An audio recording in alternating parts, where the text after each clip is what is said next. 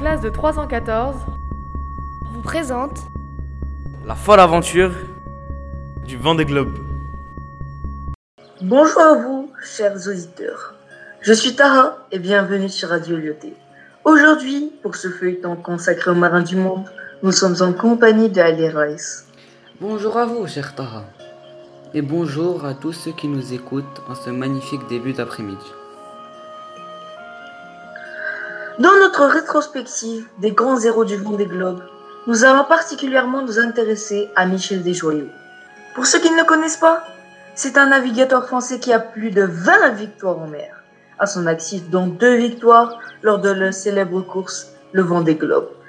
La première victoire se déroule lors des années 2000, le début, et la seconde en 2008.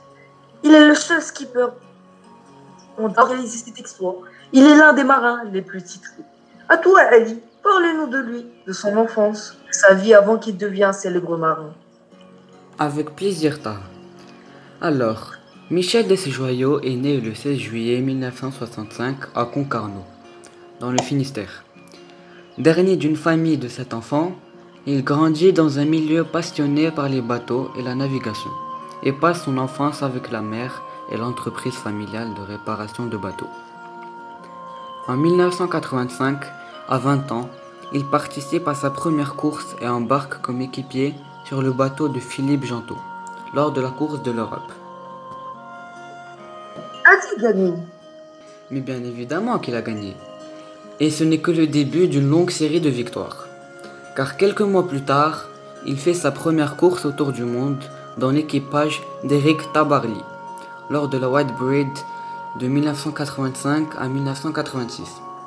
Mais malheureusement, cette fois-ci, il ne décrocha pas la victoire. En 1987, avec Roland Jourdain, il est troisième du championnat du monde des Formule 40. En 1989, il gagne les Grands Prix de Portofino et de Morges. Cette année va le marquer à jamais, pas seulement pour ses performances incroyables, car en effet, il gagne la course sélection skipper ELF grâce au navigateur Jimmy Pahoun qui lui prête son bateau. Grâce à cette victoire, il se voit attribuer automatiquement un voilier et un budget pour prendre part au solitaire du Figaro. Il participe pour la première fois au Vendée Globe et réussit à décrocher la victoire. Une victoire au Vendée Globe dès la première participation. Rares sont ceux qui arrivent à faire un tel exploit. Il mérite ses louanges. Et c'est pareil pour sa deuxième participation en 2008. Autant dire qu'il a fait un sans faute. Aussi pour la deuxième participation. Félicitations. Et a-t-il gagné d'autres courses? Mais bien sûr, il ne s'est pas arrêté en si bon chemin. En 2002, il gagne la route du Rhum pour sa première participation. En 2007, il gagne pour la troisième fois le solitaire du Figaro et j'en passe.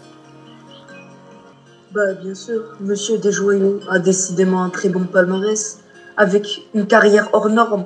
Oui, carrément, c'est le cas de le dire. Maintenant, une interview de Michel Desjoyaux, tout juste après sa première victoire au Vendée Globe en 2001. D'abord, on l'écoute. J'ai pris beaucoup de plaisir pendant 93 jours, mais là j'avoue que en quelques minutes, euh, j'en ai le centuple. Donc euh, je vais pas me priver de, de la fête, c'est tellement impressionnant à voir. Ça a été, euh, ça a été une belle bagarre pendant la, la remontée de l'Atlantique. J'avoue qu'en passant le Horn, je pensais qu'il me restait qu'à rentrer à la maison. Et heureusement, la dureté du parcours du Vendée Globe a sévi une fois de plus. Et aujourd'hui, que fait Michel Desjoyaux Aujourd'hui, je n'ai pas d'informations sûres, car les avis diffèrent d'une source à l'autre.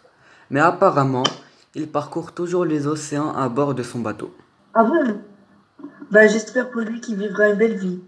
Et c'est la fin malheureusement de cette émission sur Michel Desjoyaux. Merci chers auditeurs d'avoir écouté cette émission jusqu'à la fin et au revoir. C'était La folle aventure du Vendée Globe sur Radio Loté.